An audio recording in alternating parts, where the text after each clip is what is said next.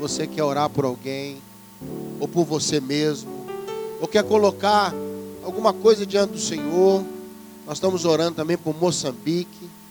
Não é? Hoje ainda vamos estar levantando uma oferta para comprar os remédios para levar para Moçambique. Tem uma equipe né, seguindo, né, gente? Seguindo agora para Moçambique, na África, para fazer um trabalho lá com as crianças, né? E vamos levar remédio. Esse, essa oferta ali atrás, você colocar no gasofilaço, toda ela vai se reverter em remédio. Esse é o Davi, como ele chegou lá na missão e como ele está hoje. Você vê a diferença. A mãe deixou ele na porta da missão para morrer. Ela, um monte de filho, não sabia mais o que fazer, ela deixou ele lá. E Davi foi recebido na missão. Como é que o bichinho já está? Um bujãozinho de gás. Né? Já está recuperado com a saúde. Irmãos, uma vida dessa vale mais que muita coisa. Muito. Davi é um exemplo. Muitos outros Davis estão esperando a nossa oferta. Medicamentos. Tem uma equipe indo para fazer tra trabalho de saúde, de apoio emocional em Moçambique. Quem sabe? Quem sabe ano que vem você vai, hein? Não é? Quem sabe você vai estar lá ano que vem com essa equipe, passando lá aí uns dez dias inesquecíveis. Inesquecíveis. Vamos ficar de pé e vamos orar. Quem quiser colocar uma necessidade diante do Senhor, uma resposta, uma cura, ou às vezes só o colo de Deus. Às vezes é o colo de Deus que você está precisando, um conforto, um carinho do céu, uma benção. E eu tenho certeza que Deus não vai decepcionar você. Ele é bom. Ele é bom. Pai, que bom te chamar de Pai. Que bom ter um Pai tão bom,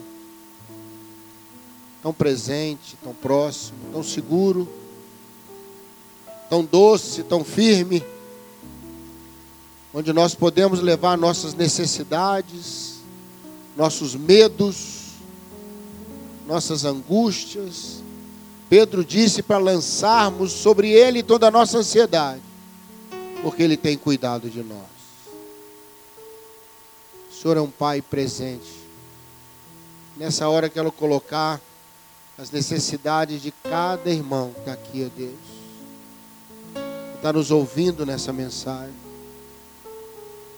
Seja um tempo, ó Deus, agora de oração, tempo de, de paz, tempo de consolo, um tempo quando a terra e o céu se encontram. Como Jacó disse, o Senhor está nesse lugar. Eu não sabia. Mas nós sabemos que o Senhor está nesse lugar. E como nós cantamos, que tu sejas exaltado na terra, exaltado no céu. A intercessão é quando o céu e a terra se encontram. Quando a cruz crava na terra e entra pela terra dentro.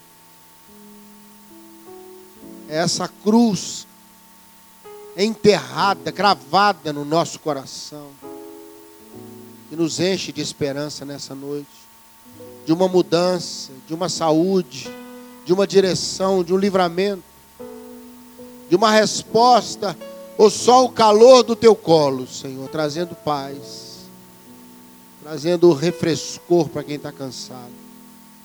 Muito obrigado, Deus. Podemos estar na tua casa, podemos cantar louvores a ti, podemos oferecer um culto racional, um culto inteligente para um Deus tão inteligente, um Deus sábio, um Deus sábio. Muito obrigado, Senhor. Recebe a nossa gratidão. Abençoa o trabalho em Moçambique, meu Deus. Guarda os irmãos que vão estar ali. Livra de doença. Livra de imprevistos. Livra, ó Deus, de problemas, dificuldades. Que eles possam ir e vir. Porque o Senhor guarda a saída e guarda a entrada. desde agora e para sempre. Amém, Senhor. Amém. Amém, queridos. Vamos sentar, vamos conversar um pouquinho na palavra de Deus. Abra aí, por favor, Deuteronômio 29, verso 5. Nós vamos ler dois textos, tá, Léo? Se for projetar aí para nós. A gente projeta ali, mas não é para você deixar sua Bíblia em casa, não, viu, gente? Dá para você andar com sua Bíblia. Projeto para facilitar, né? Para alguns irmãos, talvez. Deuteronômio 29, versículo 5. Depois nós vamos ler Josué 5,12.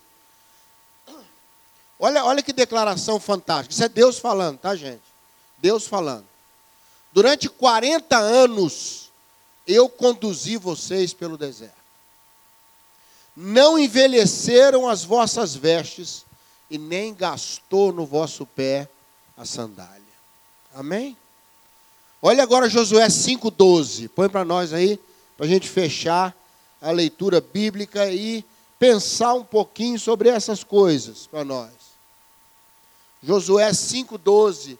No dia imediato, eles estão em Gilgal e acabaram de comemorar a Páscoa.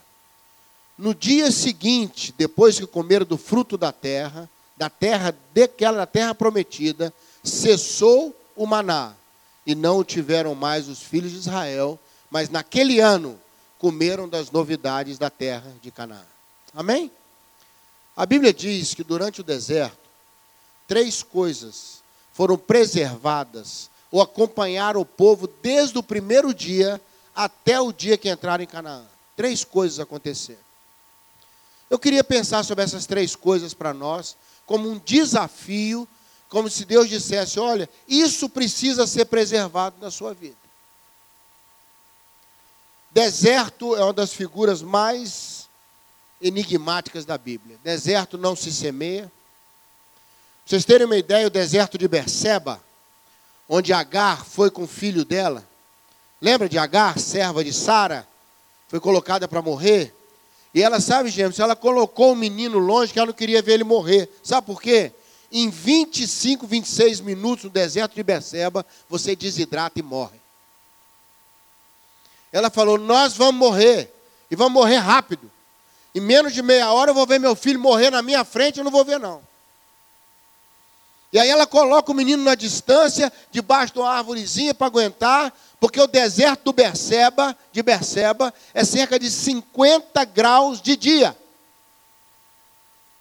Deserto não é brincadeira. Deserto não tem lugar de sombra. Não tem opção. Deserto é um lugar sem opção, deserto é um lugar sem produção. O profeta diz que deserto é uma terra que não se semeia. Não há esperança. E às vezes na nossa família, às vezes você está aqui hoje vivendo num deserto. Às vezes você está caminhando num deserto há um tempo. Às vezes você está vivendo um período na sua vida em que não há produção, não há esconderijo, não há como resolver. Não é? Deserto é quente em cima e quente embaixo não tem estrada para você dirigir, a paisagem é igual para todo lado, para todo lado que você olha é a mesma coisa. Deserto representa um momento da nossa vida em que as opções são praticamente nulas. Em outras palavras, não há o que fazer. Ou Deus faz, ou ninguém faz. Estamos juntos aqui nesse momento? Estou situando você. Às vezes é um deserto de enfermidade na família, às vezes é um deserto de sequidão mesmo, nada acontece. Às vezes a vida da gente, ela parece que entra num deserto e fala, Senhor, para onde? Não há direção, não há nada acontecendo, não posso produzir nada nesse período, é uma transição, deserto se atravessa, deserto se sobrevive. Amém? E o Senhor disse: Eu conduzi você no deserto e eu quero trazer uma palavra para você. Você não vai morrer no deserto. Recebe isso aí? Deserto não é o nosso lugar. Nós temos uma terra prometida. Nós temos um lugar que o Senhor fala, cessou o maná, porque da agora para frente você vai ter o que precisa. Você crê nisso? Deserto é transitório. As experiências mais fantásticas da Bíblia aconteceram no deserto. Chamado de Abraão, a vida de Abraão, a experiência de Abraão com Isaac, as experiências de Isaac, de, de Jacó, não é verdade? As, a, os momentos com Moisés.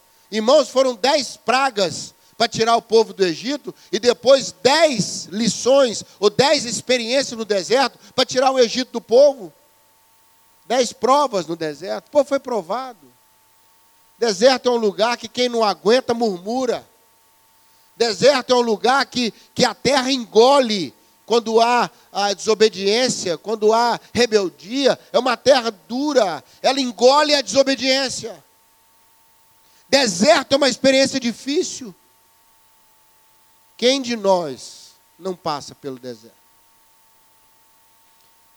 Mas aqui o texto faz um apelo que três coisas precisam ser preservadas ao longo do deserto. Ou seja, nós precisamos sair do deserto, e nós vamos sair do deserto. Deus tem um destino para nós. Deus não fez a gente para virar beduíno, nem para virar malequita, que vai viver do deserto, nem montar nossas tendas em Quedar, que eram a região, as tendas negras de Quedar, as tendas do deserto. Não! Deus tem lugar para nós, Deus tem um destino para a sua igreja, Deus tem um destino para os seus filhos, a Bíblia diz em Isaías: Deus não nos deu filhos para calamidade, irmão. Abençoados sejam nossos filhos. Bendito não é o fruto que vem do nosso coração e da nossa alma. Nossos filhos são herança do Senhor. Nossa família é bênção do Senhor. Mas há momento na nossa vida que o deserto chega. Esses dias, um irmão muito querido passou por um longo deserto de enfermidade, enfrentando um câncer. Hoje ele já teve vitória nesse câncer, está se recuperando. Está todo alegrinho, que os cabelos estão nascendo de novo na cabeça, estava fez químio, ficou carequinha, agora está ficando cabeludinho de novo, já. Né? O Tadeu todo alegrinho. Sempre uma postura, mas esse irmão é, é a grande motivação dessa palavra que eu quero trazer para você hoje à noite me impressionou como ele atravessou esse deserto da enfermidade. Ele preservou essas três coisas que quero falar para você, que você vai experimentar no deserto. Primeira coisa, as vestes não o quê? Estragaram. Você imaginou se eu usar uma roupa 40 anos e ela não estragar, meu irmão? Eu acho que a roupa é que não aguentava eles mais, né? E você imagina a roupita 40 anos de deserto, aquele suor é gel. A Bíblia não fala que tinha desodorante naquela época. Não é, não é o Israel que foi abençoado, que a roupa não estragou, não. A roupa é que tem que ser louvada. Hein? Aguentou aquela raça. Não é? Aguentou aquele momento, a roupa não estragou. Sabe o que é veste na Bíblia? É testemunho. E aqui eu quero pedir a você e a mim, a nós, que Deus nos dê a bênção do deserto não estragar nosso testemunho. Recebe isso aí? Você vai entrar, vai sair, dói, sente, tem problema, mas o seu testemunho está preservado. Esse irmão atravessou esse tempo do câncer na sua vida, um câncer terrível, agressivo. Mas ele preservou o testemunho, irmãos. Nenhuma vez ouvi sair da boca dele maldição contra Deus reclamação contra as coisas. Sabe o perigo? É quando o deserto destrói as nossas vestes. É aquela pessoa que você via que amava o Senhor, mas entrou no deserto, começa a falar mal de Deus. Sabe, é, Jó. Jó é muito lembrado como alguém que não amaldiçoou Deus. É ou não é verdade? Hein? Ele falou: Que isso, mulher? Você fala como uma louca, né? Que a mulher dele falou: amaldiçoa a Deus e morre. Ele não amaldiçoou a Deus, mas amaldiçoou os seus amigos, amaldiçoou o dia que nasceu, amaldiçoou ele mesmo. Está entendendo isso aí? Ele foi aos poucos vendo as suas vestes sendo estragadas. Precisou o Senhor recuperar as vestes dele em dois capítulos, três capítulos, chamando Jó, presta atenção, Jó. Eu vou te mostrar quem eu sou, Jó. Eu quero pedir uma bênção para a sua vida hoje, em nome de Jesus. O deserto não vai destruir o seu testemunho. Amém? Você vai falar bem de Deus no deserto. Recebe isso aí? Não vai estragar, não vai carcomer. Nós vamos no meio do deserto levantar um altar para o Senhor e dizer: Bendito seja o Senhor para sempre. Minhas orações não serão afetadas, não é? A Bíblia fala lá em Hebreus que nós às vezes oferecemos ao Senhor sacrifícios de louvor. Sabe que é sacrifício de louvor às vezes, irmão? É você cantar o Senhor chorando. Doído, é um sacrifício, não é um louvor fácil naquela hora. Não é um, uma hora que você fala com alegria, sabe? Vendo tudo desmoronar em volta, vendo o deserto comendo toda a sua casa. Mas você olha para o céu e vai falar: Senhor, aquilo que eu era contigo, eu vou continuar sendo contigo depois que tudo isso acabar. Que tudo se destrua, menos o nosso relacionamento. Recebe essa benção aí, querido. Que o Espírito Santo dê essa vitória Deus vai te ajudar nisso. Ele fala: a sua roupa não vai estragar. O Senhor está falando: olha, eu vou te ajudar para que o testemunho seja preservado. Tem gente que começa o deserto, começa a quebrar tudo, quebrar suas alianças com Deus, quebrar o seu bom testemunho, quebra a sua história, começa a, a chutar tudo para lá. Irmãos, a vontade de fazer isso mesmo. Eu tenho, você não tem não? Será que é só eu que tenho? Vocês são mais crentes que eu, vocês não têm não. Mas tem hora que tem vontade de falar, será que é isso mesmo? Quer saber? Fui. A pessoa fala, foi nada, volta aqui. Ah, é para onde? Para onde você vai? Não é? Eu gosto quando Jesus vira para os discípulos e fala assim, e vocês vão embora também? Pedro fala, eu vou para onde? Para onde que eu vou? Para onde que eu vou sem Deus? Com Deus está difícil, imagina sem Deus. Viver certas situações. A gente que anda com Deus já tem luta, imagina viver essas mesmas situações sem Deus. Eu costumo falar para as pessoas: olha, se os problemas aumentarem, ficar perto de Deus não é questão de fé, é de inteligência. Você se afastar da única pessoa que pode te ajudar, isso é falta de inteligência. Então, se você não tem fé, pelo menos seja inteligente, seja prático. Fala, Deus, me ajuda, porque não tem mais ninguém para me ajudar, não. Meu braço não alcança. Irmãos, tem deserto que queima demais. Tem deserto que, que acaba com a nossa alma.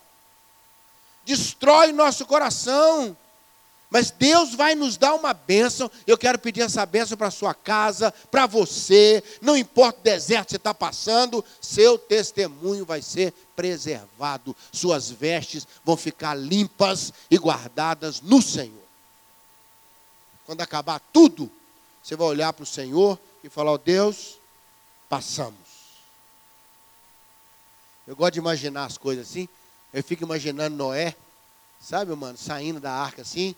Aí ele dá um tapinha na arca, aguentou, hein? Eita, se aguentou. Meu irmão, não sai sem dar um tapinha na arca e agradecer o lugar que preservou você ao longo de todo esse dilúvio. Não sai correndo da arca, vai que lugar fedorento, cheio de bicho. Sabe? Sai correndo. Os únicos inocentes que havia dentro daquela arca eram os animais, irmão. Só. E mesmo assim eram imundos, não podia nem comer, não podia nada. Sabe, a nossa história é uma história de, de reconstrução, é uma história de bênção. Segunda coisa, põe aí para nós, querido, 29, 5. As sandálias não estragaram. Amém? Ele vai achar ali, 29, 5. A sandália não estragou. Já pensou o sapato aguentar a areia do deserto, aquela caminhada. Isso é que é sandália, meu irmão. Essa sandália hoje, se fosse ter propaganda dela, falar, aguenta tudo. 40 anos e a sandália não estragou. O que é sandália na Bíblia? O Evangelho da paz. Calçai os vossos pés com o Evangelho da paz. Pelo amor de Deus, que o Evangelho não seja danificado por causa do nosso deserto. Sabe o que Lutero dizia? O Evangelho é a bainha que sustenta a espada do Espírito. O Evangelho é a cesta que carrega os cinco pães e dois peixes até que o Senhor multiplique. O Evangelho é o caminho da história de Deus na nossa vida. O Evangelho são as boas novas, irmãos. Eu espero que esse deserto não destrua o Evangelho na sua vida. Que você não saia desse deserto uma pessoa magoada com Deus. Uma pessoa mal resolvida com o Evangelho. Ah, mas a Bíblia fala assim, mas para mim não adianta. Deus falou isso, mas não funciona para mim, irmão. Vamos preservar o Evangelho, amém? O Senhor disse: Olha, eu vou te ajudar a preservar o Evangelho na sua vida. Eu espero que o deserto não destrua o Evangelho dentro da sua casa. Quando o Evangelho entrou na casa de Zaqueu, lembra? Jesus falou: Hoje entrou salvação nessa casa. Restaurou para trás a identidade de Zaqueu. Ele voltou a ser o filho de Abraão que era antes de virar cobrador de impostos. Eu não sei o que a vida tornou você. Eu sei que Deus vai te restaurar quem você foi. Deus vai restaurar na sua vida toda uma história bonita que já existiu. Irmãos, deserto muitas vezes faz a gente virar outra pessoa depois que sai. Lutas provocam cicatrizes, sofrimentos mudam mentes. É ou não é verdade? A pessoa não é a mesma depois que sai do deserto. Mas ela tem que olhar para os seus pés, e pés na Bíblia são decisões, são caminhos, e nós temos que falar: o Evangelho foi preservado, as sandálias não estavam estragadas. Amém? Não estragou. Quero pedir a Deus tenha misericórdia de nós. Que nossas lutas não danifiquem a obra do Evangelho na nossa vida. As coisas bonitas que Deus fez, às vezes, irmãos, um trabalho lindo que Deus fez na vida de uma pessoa, quando ela sai do deserto, aquilo está tudo destruído. Não vale nada o que Deus fez. Esquece. Sabe, esquece do que Deus fez, de onde te tirou. Lá na casa de Zaqueu, não restaurou só a identidade, não, limpou para frente. Limpou ou não limpou a casa dele? Todo mundo que devia, ele pagou. Os pobres que tinham perto, ele ofertou e mudou a vida das pessoas. Irmão, quando o evangelho entra numa casa, a gente passa a mudar a vida das pessoas. A gente passa a liberar as pessoas. Não é? Ele falou: quem eu estou devendo aí? Vou pagar para mais. Porque eu não quero só que você me perdoe, eu quero construir um relacionamento com você. Eu quero provocar gratidão no seu coração. Estamos juntos aqui? Lavou ou não lavou? Os filhos de Zaqueu podiam sair na rua? Hein? A família de Zaqueu agora podia caminhar na rua sem ter que passar para outra calçada? Podia encontrar qualquer pessoa e seguir em frente, cumprimentar e não fingir que não conhece? Por quê? Porque o Evangelho lava para frente, reconstrói para trás. Casa de Zaqueu. Amém? Casa de Zaqueu. Ah, eu quero pedir a Deus uma bênção para nós, que os desertos não destruam o evangelho na nossa vida. Que as dores não sejam maiores que a gratidão, irmãos. O salmista diz: grandes coisas fez o Senhor por nós, por isso nós estamos alegres. Nós não vamos ser um povo que esquece, por causa da dor. Que a dor não te faça esquecer a cruz na sua vida. Amém? Terceira coisa para a gente orar. Josué 5,12 diz que durante todo o deserto eles comeram maná. O maná não era uma comida tão saborosa, irmãos. Tanto que eles falaram assim: nós estamos enjoados do maná. Não falaram? Enjoamos do maná. Queremos comer outra coisa. E eu dou uma certa razão. Eu amo carne moída com arroz, irmão. Amo. Alguém mais aqui ama uma carninha moída, bem temperadinha, desaparecendo no arroz. Aí ela, ela faz aquele sofrimento, ela não é? Aí por cima, aquela carninha temperada, você fala, uau! Né? Aí em volta assim um jardim de batata frita. Ah, isso é muito bom. No céu vai ter isso, hein? Vai comer isso todo dia, 40 anos, não dá para mim não. Hein? Carne moída com arroz. 40 anos, todos os dias, eu ia começar a sonhar com carne moída. Eu mesmo ia virar para Deus e falar, Deus, eu posso variar pelo menos a batata? Em vez de carne moída, pode ser carne cozida um dia? Irmão, você imagina, é uma comida constante vem do céu, sobrenatural. Porque eu estou no deserto, eu não tenho força de fazer minha comida. O céu me dá, amém? Mas é uma comida necessária. Deixa eu te falar uma coisa: seja humilde no deserto. Porque ou é o maná, ou é o maná. Às vezes é um pouquinho mesmo. Às vezes é aquilo ali, irmão. Amém? Às vezes é aquilo ali. Eu gostaria que fosse mais, mas é aquilo ali. Eu gostaria que pudesse variar, mas é aquilo ali. Até sair do deserto. Quando entrar na terra prometida, aí vem os produtos da terra. Aí o maná para. Está vendo isso aí? Tem uma hora que você vai acessar outras coisas de Deus. Mas no deserto, seja humilde e viva com o que Deus está pondo na porta da sua tenda. Recebe essa palavra aí? Não dá para escolher, é isso que eu quero te dizer. Amém? Não dá para escolher, meu irmão. A gente já está no, no limite, deserto é o limite. Daquele dia em diante, acabou. Eu quero pedir ao Senhor que nos dê graça para essas três coisas. São as únicas três coisas que acompanharam o povo todos os 40 anos do deserto. É a única coisa que você vai ler na Bíblia que fala, esteve com eles, tiveram várias experiências, saiu água da rocha, não é verdade? As codornizes vieram, eles comeram, e Deus deu uma tratada neles, não foi? Muita experiência aconteceu. Deus fez muita coisa acontecer no deserto, a nuvem de dia, a coluna de fogo à noite, tudo isso aí caminhou, foi mais assim, dado Deus para eles, neles, neles, foi o testemunho o Evangelho e a provisão de Deus. A provisão de Deus pro dia. Se o maná ficasse para outro dia, estragava. Irmão, no deserto é aquilo ali para aquela hora. Uma palavra, um abraço, uma oração, uma, uma paciência. Amém? Aí amanhã você fala, Senhor, maná de novo. Ele fala, sim. Amanhã também? Sim. Até passar o deserto. Eu quero abençoar você. O Evangelho será preservado na sua vida, na sua família. O testemunho será preservado. Você não vai sair do deserto e ficar com vergonha de falar dele para os outros. Tem que omitir que você passou pelo deserto, tamanhas loucuras que você fez.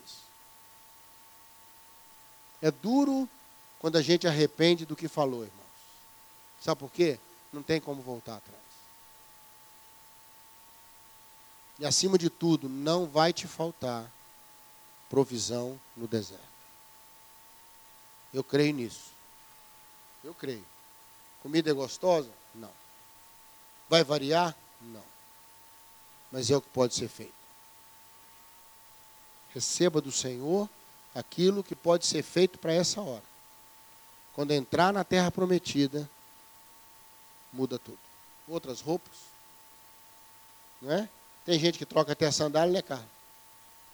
É só começar a ser abençoado que larga a sandália para lá.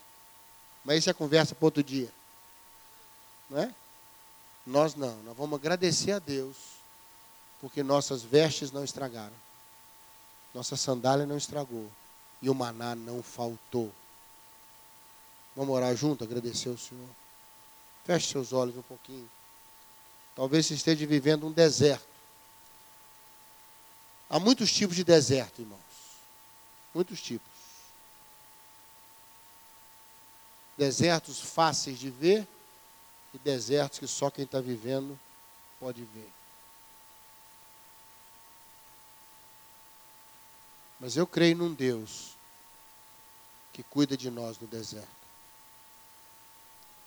Tem um texto bonito lá no Deuteronômio que fala: Eu te conduzi pelo deserto como um pai conduz os seus filhos. Como um pai conduz seu filho, eu te conduzi pelo deserto. Esse deserto vai acabar. Todo deserto é transitório, ele está entre um momento e outro. Nós não somos filhos do deserto. Nós somos filhos da terra prometida. Deus tem um destino para mim, tem um destino para você. Amém? Pai, eu creio nessa palavra. Eu creio que a preservação desses patrimônios do deserto vão nos dar recursos para um avanço da nossa alma depois do deserto. Porque é esse evangelho, é esse testemunho, é essa história do maná que vai nos levar mais longe do que o deserto podia pensar. Eu creio, eu creio que há um lugar depois do deserto para todos nós. Como o Senhor tinha para Israel, o Senhor tem para nós. Mas o Senhor é um Deus que nos conduz no deserto. Fica conosco, Deus. Preserva meus irmãos. Preserva cada família representada aqui. No nome de Jesus. Amém, queridos? Deixa eu fazer dois apelos para você e vou liberar você. Um que o casal de missionários está lá com as flores lá fora e você comprando as flores ajuda esse casal de missionários na manutenção deles. Tá? Outra coisa, nós temos algum material ali feito pelo pastor Lincoln. Tá? E ele está com esse material. Se você puder comprar, você vai abençoar o pastor Lincoln. Tá bom? Tem lá um lustre muito bonito lá atrás que ele fez. Tudo feito por ele. Tá? O Fran vai estar tá lá fora. E você comprando, você abençoa o pastor Lincoln, que também é um pastor missionário, e vai abençoar a vida dele. Amém?